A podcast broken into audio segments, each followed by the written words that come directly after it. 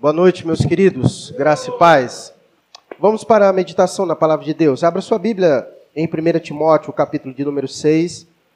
Nós, em nossa escola, tivemos o privilégio de estudar essa carta, tanto a primeira quanto a segunda. 1 Timóteo, capítulo de número 6. Quero meditar com os irmãos nesse texto, do verso 3 ao verso 10.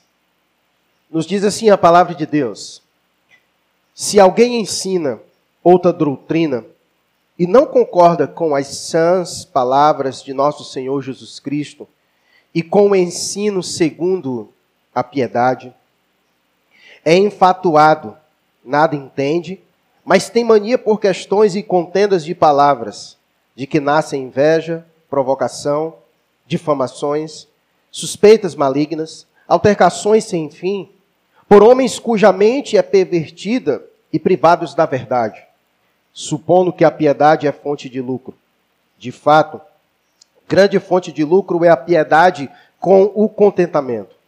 Porque nada temos trazido para o mundo, nem coisa alguma podemos levar dele. Tendo sustento e com que nos vestir, estejamos contentes.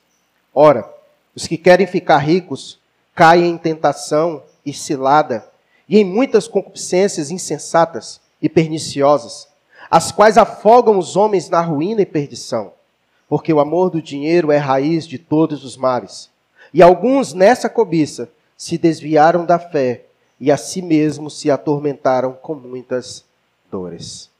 Vamos orar, pedir a Deus que nos abençoe na exposição de Sua palavra. Mantenha sua Bíblia aberta, por gentileza. Pai querido, queremos agradecer ao Senhor por esse tempo de, de louvor ao Teu nome, esse tempo de cultuar ao Senhor, de estar em comunhão com os nossos irmãos. Pai, acreditamos piamente que o Senhor se faz presente aqui neste lugar. Acreditamos também, ó Deus, que o pecado afetou a nossa mente, o pecado afetou-nos por completo. E por isso reconhecemos nossa dependência do Teu Espírito Santo a nos iluminar. Ilumina, Deus, a nossa mente, nos faça compreender a verdade do Senhor. Ensinos tão preciosos, que esses ensinos venham nos orientar em nossas vidas, nos reorientar na caminhada de nossa vida mostrando-nos, ó Deus, o caminho que devemos pegar. Instrui, ó Deus, cada um de nós nesta noite, cada um dos que o Senhor trouxe esta noite para estar conosco. Abençoa, Pai, nos ensina, fala conosco. É assim, Deus, que nós oramos ao Senhor. No nome de Cristo Jesus. Amém. Meus queridos irmãos, nós compartilhamos algumas fotos maravilhosas do nosso retiro que nós tivemos no período de carnaval e foi um tempo bastante agradável para cada um dos irmãos. Eu sei que outros irmãos estiveram trabalhando, outros preferiram ter o descanso da sua casa, da sua família, enfim. Mas foi um tempo muito agradável estar junto com os irmãos e é sempre muito bom quando a gente tem a oportunidade para isso. Já fazia um bom tempo que nossa cidade não tinha carnaval. Eu acho que há uns cinco anos atrás, se eu estiver errado, me corrijam. É mais ou menos isso, né? Acho que a última vez que teve carnaval aqui na nossa cidade, ou menos do que isso. Enfim, mas já tem alguns anos que, que, que não tinha carnaval aqui, né?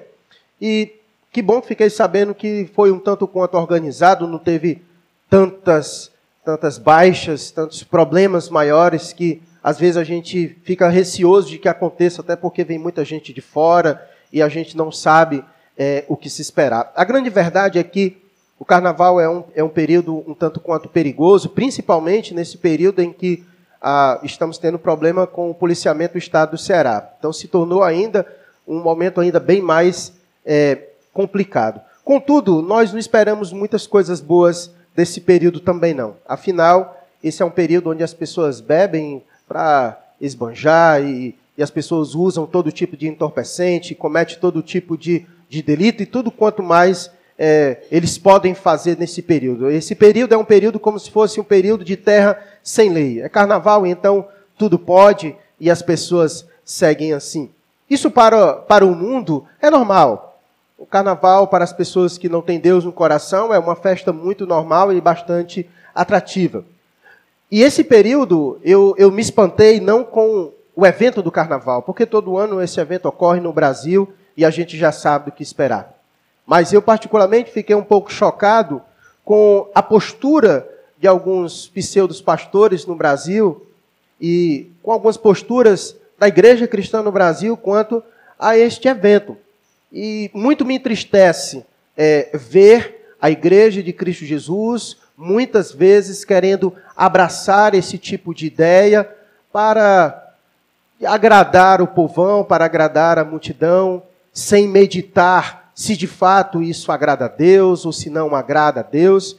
E nós tivemos esse ano algumas figuras carimbadas, homens que exercem certa influência no nosso Brasil e muitas igrejas, defendendo, por incrível que pareça, um bloco carnavalesco que saiu aí é, com imagens religiosas e um tanto bastante ofensiva. Nós estivemos aí como Silas Malafaia, um dos que defendeu bastante isso, inclusive ele foi um dos que levou o bloco de carnaval para dentro da sua igreja. A gente viu o Ed René, vídeos, que é um homem bastante conhecido, defendendo esse tipo de posicionamento, uh, e vários outros aí pseudo-pastores do Brasil defendendo eh, e apoiando esse tipo de postura dentro das igrejas. Isso é muito lamentável.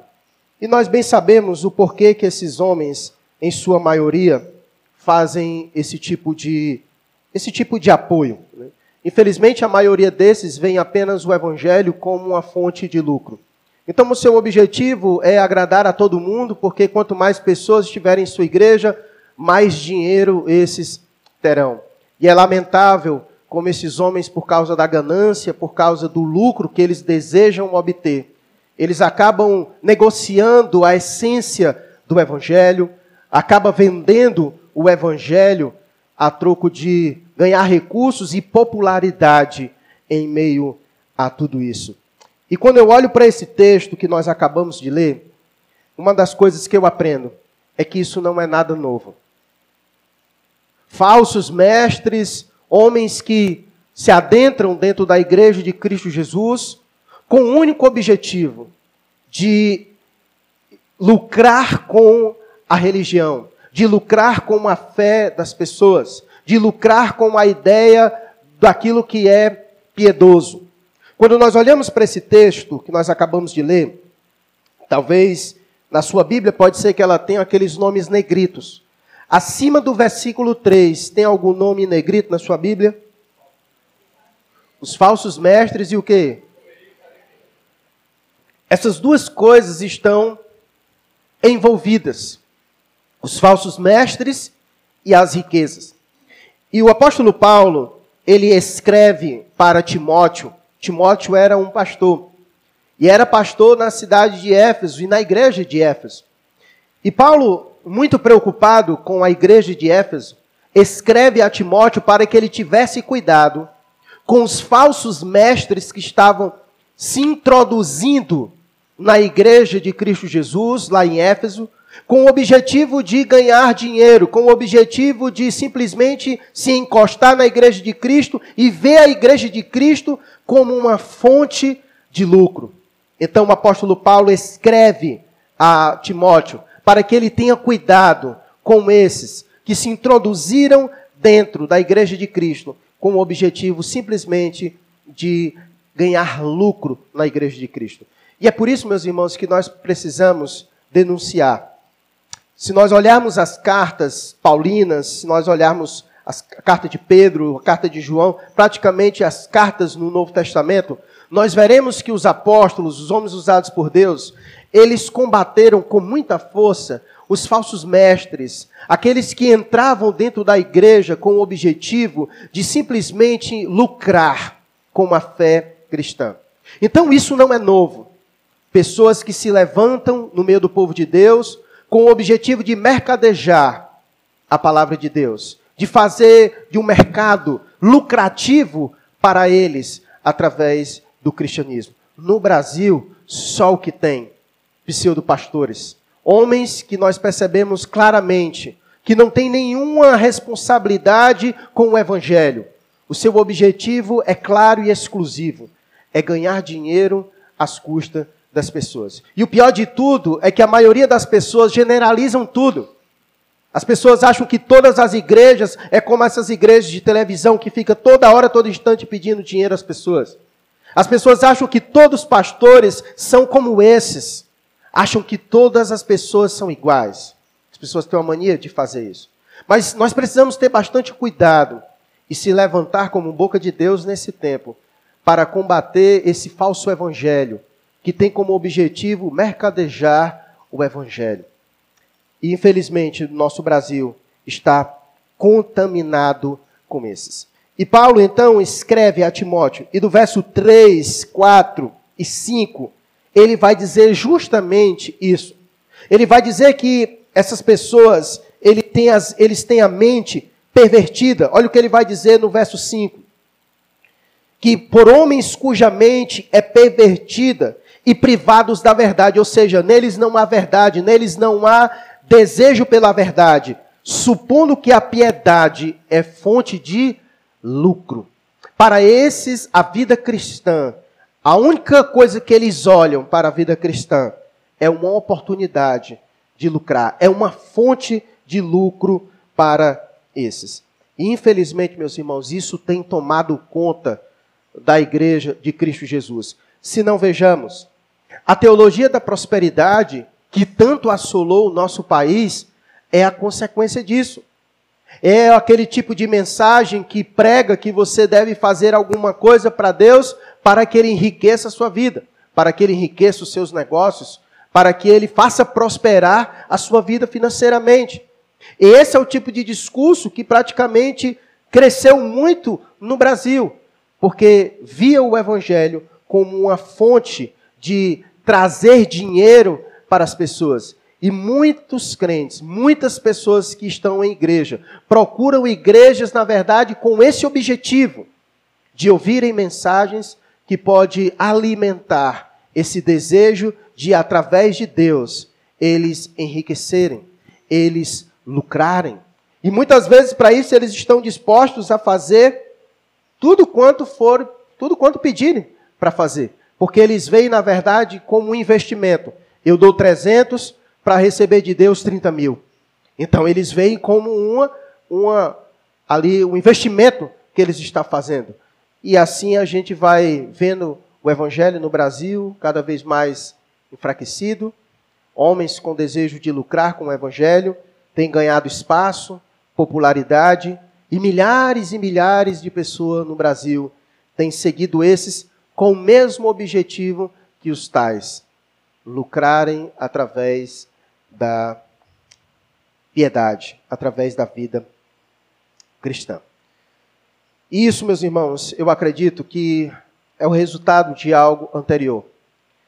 Esses homens que buscam isso, esses homens que usam o evangelho para como uma fonte de lucro, eles dizem, eles deixam muito claro o que está em seus corações. A grande verdade é que esses homens são amantes do dinheiro. Esses homens são amantes do dinheiro e de tudo aquilo que o dinheiro pode proporcionar para eles. Na verdade, eles veem Deus apenas como um instrumento para conseguir aquilo que eles desejam. Eles veem Deus simplesmente como um meio a ser usado para se obter lucro. Eles usam o nome de Deus para conseguir o que eles desejam. Tristemente, irmãos, não era para ser visto isso em nosso meio. Porque o mundo é quem busca essas coisas. Se não vejamos, olha a sociedade que nós vivemos, o mundo que nós vivemos. Por dinheiro as pessoas estão dispostas a fazer o quê? Por dinheiro as pessoas estão dispostas a atrair umas às outras. Por dinheiro as pessoas estão dispostas a vender alguém e a se vender em troca de dinheiro. As pessoas abrem mão dos seus princípios e dos seus valores por causa de dinheiro. Por dinheiro, elas estão dispostas, inclusive, a matar outras pessoas, a tirar a vida do seu semelhante por causa de dinheiro. Então, o mundo que nós conhecemos é um mundo que ama o dinheiro. Triste é quando a gente vê isso dentro da igreja de Cristo Jesus. Homens que deveriam ser levantados por Deus para ensinar o povo a amar a Deus acima de todas as coisas, são pessoas que são levantadas para ensinar o povo a amar o dinheiro acima de todas as coisas. Tristemente, nós temos vivido isso e temos visto a consequência de tudo isso.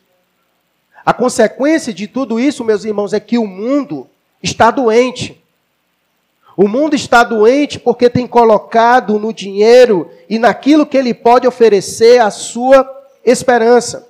Veja comigo os versos 9 e 10, o que o apóstolo Paulo diz, o que acontece com esses que colocam sobre o dinheiro a sua expectativa de vida. Olha o que ele diz, versos 9 e 10. Ora, os que querem ficar ricos caem em tentação e cilada, e em muitas concupiscências insensatas e perniciosas, as quais afogam os homens na ruína e perdição. Porque o amor do dinheiro é raiz de todos os males, e alguns nessa cobiça se desviaram da fé e a si mesmos se atormentaram com muitas dores. As pessoas estão doentes. O texto, quando diz que eles se atormentaram com muitas dores, é isso. O, o amor, o dinheiro tem adoecido as pessoas. Porque a sua alegria, o seu contentamento, a sua satisfação de vida está atrelada ao ter ou ao não ter dinheiro. Quando ele está feliz é porque ele tem dinheiro. Quando ele está triste é porque ele não tem dinheiro. Ele condicionou a sua vida, o seu contentamento, a sua satisfação ao dinheiro. Se ele tem, ele está feliz. Se ele não tem, ele não está feliz. Ele projeta toda a sua vida em busca disso. E ele é capaz de abrir mão dos seus princípios, dos seus valores. Ele é capaz de abrir mão de muitas coisas para conseguir, porque ele acredita que o dinheiro e aquilo que ele pode dar para ele é o fator principal de trazer para ele satisfação de vida, contentamento, alegria. E uma coisa que eu quero dizer antes de continuar, e eu já disse isso aqui outras vezes, e eu quero repetir. O dinheiro em si não é o problema. O que ele diz que é o problema é o verso 10. É o amor ao dinheiro que é o problema. O amor ao dinheiro é o problema. E a dependência dele da nossa alegria. Aqui é que está o problema. Então, o amor ao dinheiro e depender dele como fonte para a nossa alegria é que está o problema em nossas vidas. É que está o problema dele. Então, que isso fique claro, certo? O dinheiro em si não tem nenhum problema. Ele pode ser uma bênção nas nossas vidas. A ideia é que nós possamos usá-lo para o bem, para o suprimento das nossas provisões, das nossas necessidades, para ajudar o outro, para assistir o necessitado. O que não pode acontecer é quando nós o amamos acima de todas as coisas. Quando nós o cobiçamos mais do, do que qualquer outra coisa. Quando amamos o dinheiro acima do próprio Deus. Quando vemos o cristianismo, quando vemos Deus apenas como um meio para nos abençoar, para que a gente consiga ter dinheiro, para que a gente possa ser feliz, para que haja contentamento em nossas vidas. E é interessante que o apóstolo Paulo, ele vai nos apresentar duas razões pelas quais nós não podemos esperar contentamento no dinheiro ou nas coisas que ele pode nos proporcionar. Primeira coisa, veja o versículo 7. Primeira coisa que Paulo nos ensina, que nós a razão pela qual nós não podemos esperar e nem colocar no dinheiro o nosso contentamento ou nas coisas que ele pode nos proporcionar. A razão primeira, porque nada temos trazido para o mundo, nem coisa alguma podemos levar dele. Ou seja, nada terreno durará. Como disse Jó no capítulo 1, verso 1, versículo 21, como foi que ele disse? Nu eu vim a este mundo, e nu nada levaremos desta vida. Então, por isso que o apóstolo Paulo disse que não vale a pena. Não vale a pena nós depositarmos esperança, expectativa, contentamento, satisfação e alegria no dinheiro e nas coisas que ele pode nos proporcionar, porque nada disso levaremos. Por isso ele disse: Porque nada temos trazido para o mundo, nem coisa alguma podemos levar dele. Então não adianta colocar todas as nossas expectativas de felicidade neste mundo. Por isso é uma perda de tempo nós estarmos gastando todos os nossos esforços para adquiri-lo. Existem outras coisas que têm muito mais valor do que isso. O dinheiro tem a sua importância e pode ser uma bênção em nossa vida, como eu disse, mas existem outras coisas muito superiores a ele. E a nossa alegria depende muito mais dessas coisas do que do dinheiro. Se assim não fosse verdade, porque muitas pessoas que têm muito dinheiro tiram suas próprias vidas. Você já parou para pensar nisso? O camarada tem sucesso, ele tem dinheiro, ele tem tudo que esse mundo diz que se nós tivermos nós seremos felizes, mas mesmo assim ele tira a sua própria vida. Por que isso acontece? Porque ele colocou expectativa. Ele começou a sua vida assim: se eu tiver isso aqui, eu, eu serei feliz. Aí ele chega lá. Ele descobre que ele não, não conseguiu. Aí ele projeta em outra coisa, aí ele vai. Aí ele projeta em outra coisa, ele coloca em outra coisa e vai. E alcance, chega um momento em que ele percebe em que nada disso ele vai conseguir encontrar. Ele perde então a razão para a sua vida e por isso a maioria deles tiram a sua própria vida, tendo tudo que a maioria das pessoas desse mundo gostariam de ter. É isso? Essa é a razão. Essa é a razão principal. Então, Paulo começa nos dando essa razão primeira. A primeira razão pela qual nós não podemos esperar contentamento no dinheiro ou nas coisas que ele pode nos dar é porque nada nós levaremos. Nada terreno durará. Nada terreno durará. A segunda coisa que ele apresenta é o que ele já vem dizendo no versículo 6 ele diz, de fato, ele vai dizer o que de fato é lucro para nós. Ele vai dizer, de fato, grande fonte de lucro é o que? A piedade com contentamento. Então, aqui de cara, ele já diz o que de fato pode nos trazer contentamento. E ao mesmo tempo, ele diz que nada neste mundo é capaz de gerar em nós o verdadeiro contentamento. Deixa eu perguntar para você primeiro: o que é contentamento? No dicionário, se você der uma olhada, contentamento vai aparecer a palavra alegria, vai aparecer a palavra satisfação. Mas deixa eu lhe dizer o que de fato significa contentamento e o contentamento bíblico.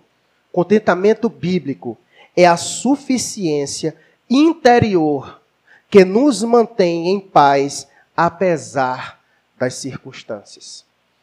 Vou repetir para você não esquecer. O que é contentamento bíblico? Contentamento bíblico significa é a suficiência interior que nos mantém em paz apesar das circunstâncias. Ou seja, não está atrelado a coisas. É algo que Deus nos dá vindo dele mesmo, que nós nos sentimos completos, suficientes. E essa suficiência que vem de Deus para nós é capaz de nos manter em paz e em pé, apesar das circunstâncias. Ou seja, eu posso estar plenamente satisfeito em Deus, apesar de aparentemente as coisas não estarem bem à nossa volta. Eu posso ser uma pessoa altamente é, satisfeita, mesmo quando o dinheiro me faltar. Porque a verdadeira satisfação, o verdadeiro contentamento, não está atrelado nem ao dinheiro, nem àquilo que ele pode nos oferecer. Porque se de fato isso acontece na nossa vida, quando o dinheiro for tirado de você, e que isso pode acontecer, vai embora toda a sua alegria e contentamento. Se você colocar isso em alguma coisa, isso pode ser tomado também de você. E quando isso acontecer, foi embora todo o seu contentamento, toda a sua satisfação de vida, toda a sua alegria, porque foi depositada sobre algo. Então, contentamento é a suficiência interior que nos mantém em paz, apesar das circunstâncias. E entender isso nos faz entender o que Paulo disse no texto que a irmã Deide leu na abertura do culto. Veja comigo lá e depois a gente volta. Veja o que foi que Paulo disse em Filipenses capítulo 4. Olha o que ele vai dizer em Filipenses capítulo 4, versos 10 a 13. E agora vai fazer todo sentido para você o que eu estou dizendo. Olha o que ele vai dizer. Filipenses capítulo 4, a partir do verso 10, ele diz: Alegrei-me sobremaneira no Senhor, porque agora uma vez mais renovastes a meu favor o vosso cuidado, o qual também já tinhais antes, mas vos faltava oportunidade.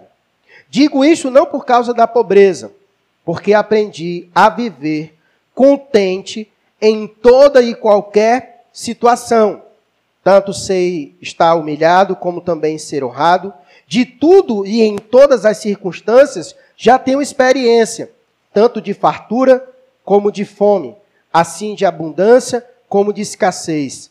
Tudo posso naquele que me fortalece. Agora você entende o que o apóstolo Paulo quis dizer? Então, repetindo o que é contentamento. Contentamento é a suficiência interior que nos mantém em paz, apesar das circunstâncias. Pergunta: quem era essa suficiência de Paulo, que ensinou Paulo a, como, como diz o texto, a viver em toda e qualquer circunstância contente? Quem era essa suficiência? Cristo. Por isso ele disse: Tudo posso naquele que me fortalece. Quem é que fortalece Paulo? Cristo. Por isso ele disse: independente da circunstância, seja fartura, seja pobreza, seja abundância, seja escassez, sei viver em todas e qualquer circunstância, porque o que me mantém suficiente não são as circunstâncias, mas é aquele que me fortalece.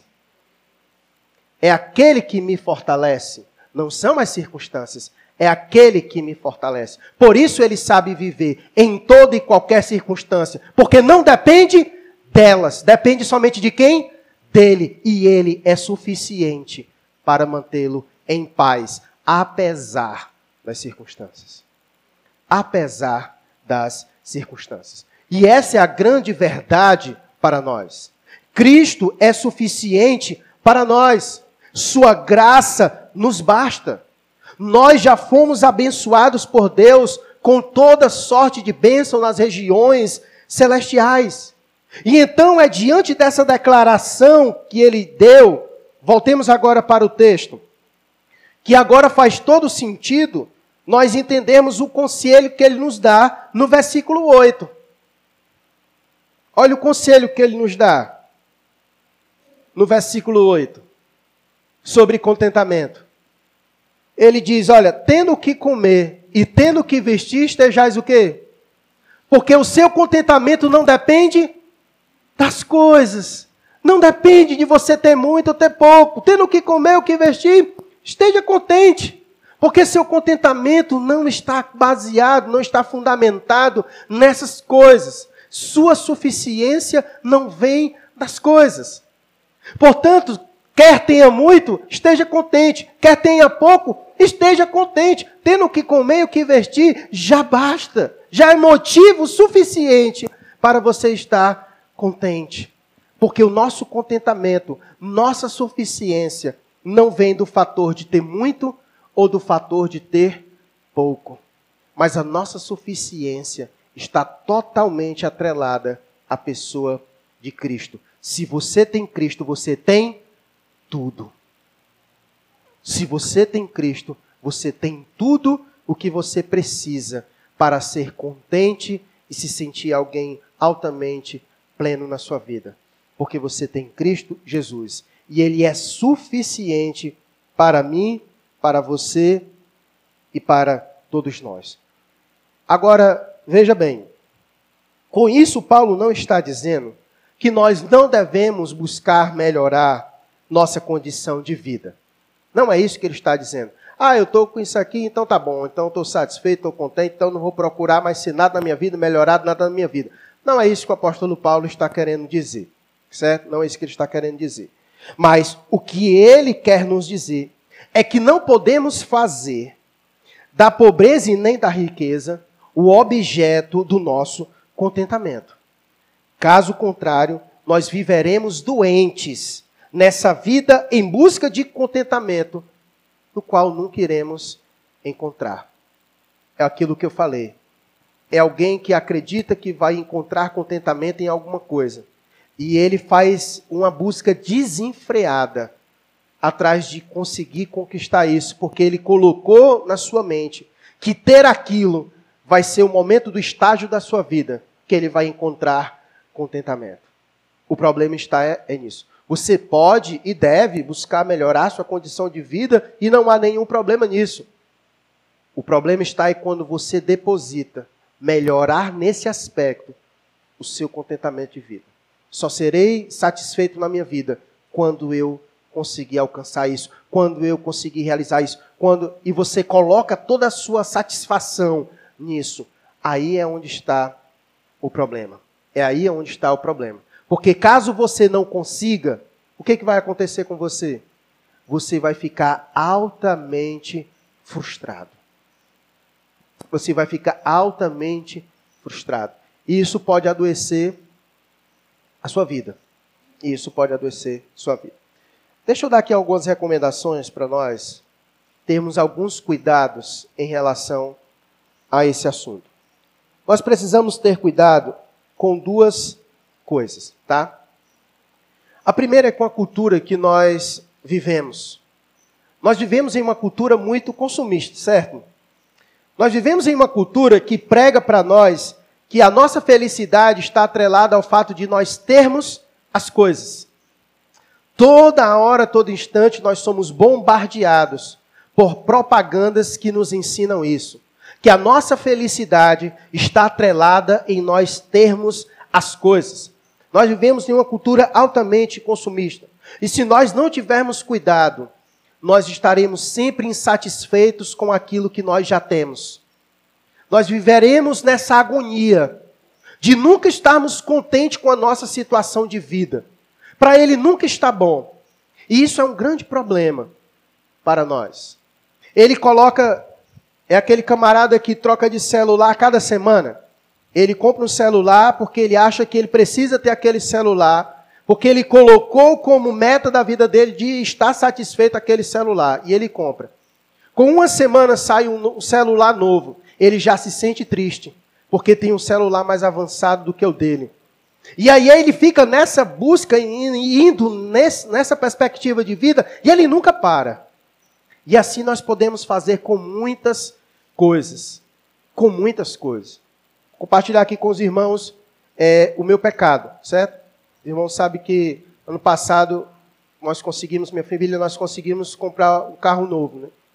E assim que eu comprei, saiu o carro novo, do modelo do meu. Aí o pessoal, era para o senhor ter esperado para comprar o carro novo. Aí já começou meu coração a querer ficar triste. Eu disse, rapaz, meu irmão, pelo amor de Deus. Aí eu, Deus tira isso do meu coração, não é de Deus não isso. Comprei o carro novo, só porque saiu outro carro novo, eu já estou triste, porque eu queria que ter aquele. Meu Deus, não é de Deus não isso. Não é de Deus. E aí eu já fiquei pensando, obrigado. E aí eu já fiquei pensando, meu Deus, eu vou quitar esse carro em quanto tempo para ver se eu troco logo. Isso não é de Deus. Meu. Isso não é de Deus. Meu Deus, tira isso do meu coração, porque não é do Senhor isso. Então, muitas vezes nós caímos nisso.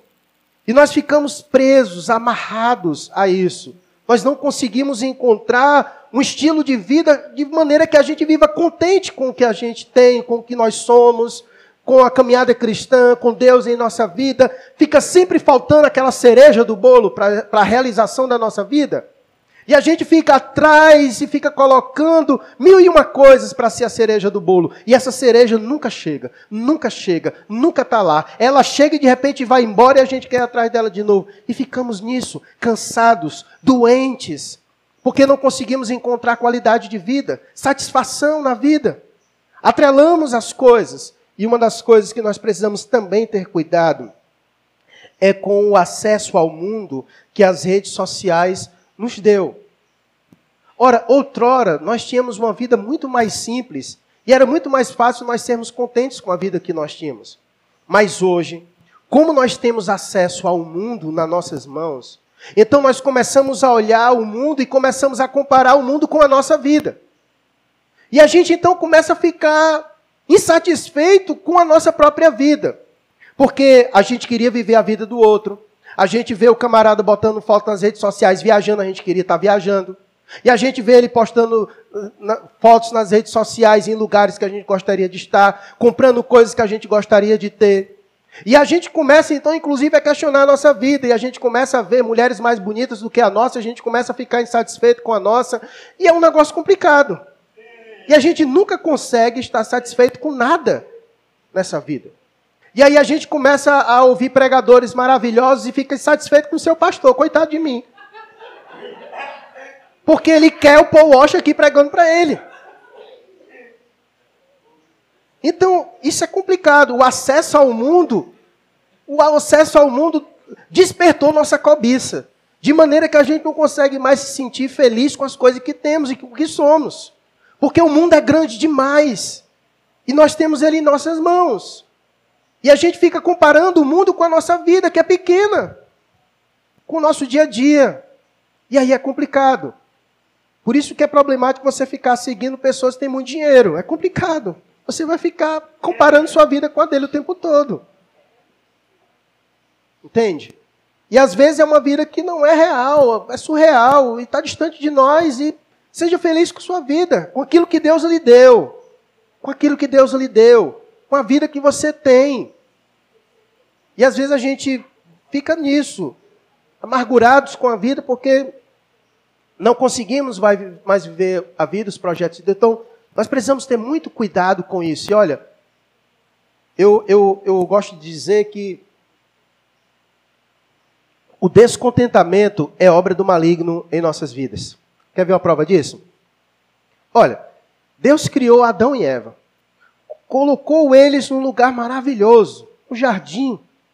Deus todo dia passeava por lá e eles tinham plena comunhão com Deus, não faltava nada. Deus disse: Olha, de todas as árvores, pode comer tudo, menos daquela. Ou seja, você tem praticamente tudo, só não mexa naquela. Aí chega a serpente e ela despertou em Eva o descontentamento. Ela disse: Tu não pode comer desse aí, não? Ah, então você não vai ser feliz, porque para você ser feliz você tem que comer tudo. Tá faltando só um, né? Ah, então. Não, ela, não, ela não se sentiu satisfeita com tudo que Deus já deu para ela. Ela se sentiu, ela, ela encontrou o caminho do descontentamento. Aqui não está legal, não. Ser como eu sou não está legal, não. Eu quero ser como Deus. Porque a, serpente disse: Olha, come e serás como Deus. Ah, então quero ser como Deus. Eu não quero mais ser como eu sou. Ela então entrou no desgosto de si mesmo. Eu não quero mais ser quem Deus me fez para ser. Eu quero ser como Deus. E essa árvore vai me dar isso. Esse fruto vai me dar isso. Então, eu não quero mais as frutas que Deus disse que eu teria. Eu quero essa outra. Então, o descontentamento dela levou ela ao pecado. E muitas vezes é isso que acontece conosco. Por isso que o descontentamento não é de Deus. Porque nos leva a transgredir muitas vezes os mandamentos de Deus. E a gente não consegue encontrar satisfação nas coisas que Deus já tem nos dado. E o descontentamento é a porta para a ingratidão. Deus tem nos cercado de bênçãos. Deus tem sido bondoso conosco. Deus tem cuidado de nós. Ele é nosso Pai. Ele veste os lírios dos campos. Ele alimenta as árvores. Ele alimenta os pássaros. Tudo. Deus cuida do seu universo e nós que somos seus filhos. Mas às vezes a gente se coloca naquela condição de ingratos, não reconhecemos e damos lugar ao descontentamento no nosso coração e começamos a desejar coisas que não deveríamos desejar. E já não enxergamos mais graça naquilo que Deus tem nos concedido. Por isso que o descontentamento é perigoso. E o descontentamento é obra do maligno em nossa vida. Por isso que o caminho que ele tem a nos oferecer é o próprio Cristo. Cristo, meus irmãos, é aquilo que Deus nos deu que nada pode roubar de nós. Nada pode arrancar Cristo Jesus da nossa vida. Nele nós somos mais que suficientes.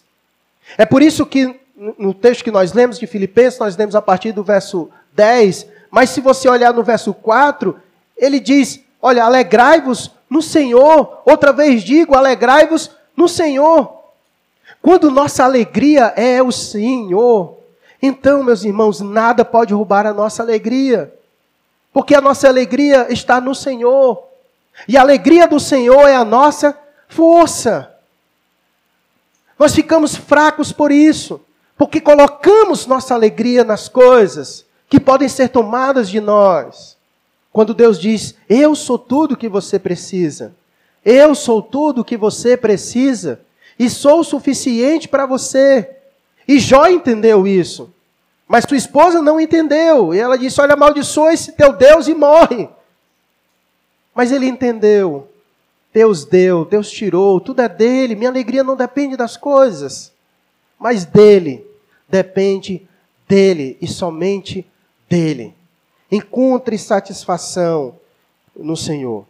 Nós aprendemos domingo retrasado que se a nossa esperança se limita apenas a esta vida, nós somos o quê? Os mais infelizes. Nós somos os mais infelizes. E nós entendemos isso, porque Deus não nos chamou para esta vida, mas nos chamou para a vida do porvir. E estamos hoje aqui a celebrar a ceia, para nos lembrarmos da razão da nossa esperança. Nós aprendemos hoje pela manhã que existem coisas que a Bíblia não deseja que nós venhamos a lembrar, mas existem coisas que a Bíblia deseja que lembremos, que não esqueçamos jamais. A ceia é uma delas. Você já parou para pensar por que, que Deus instituiu a ceia para que a sua igreja sempre faça isso? É para a igreja nunca esquecer da razão que nos dá esperança. E aquilo que nos dá esperança não está atrelado às coisas desta vida, mas do porvir. Quando nós celebramos a ceia, nós lembramos de duas coisas: que Cristo está vivo e que esse Cristo virá nos buscar. Que Cristo virá nos buscar. E quando ele vier nos buscar, nada levaremos desta vida. Ele é suficiente para nós. Deixaremos tudo aqui e o abraçaremos, porque ele é muito maior do que qualquer coisa que venhamos a ter nesta vida. Ele será suficiente por toda a eternidade para mim e para você. Para mim e para você. No dia que nós reconhecermos o grande valor de Cristo, faremos como aquela parábola daquele homem que vende tudo o que tem para encontrar o tesouro que ele encontrou. Cristo é esse tesouro. Nada vale mais do que Ele.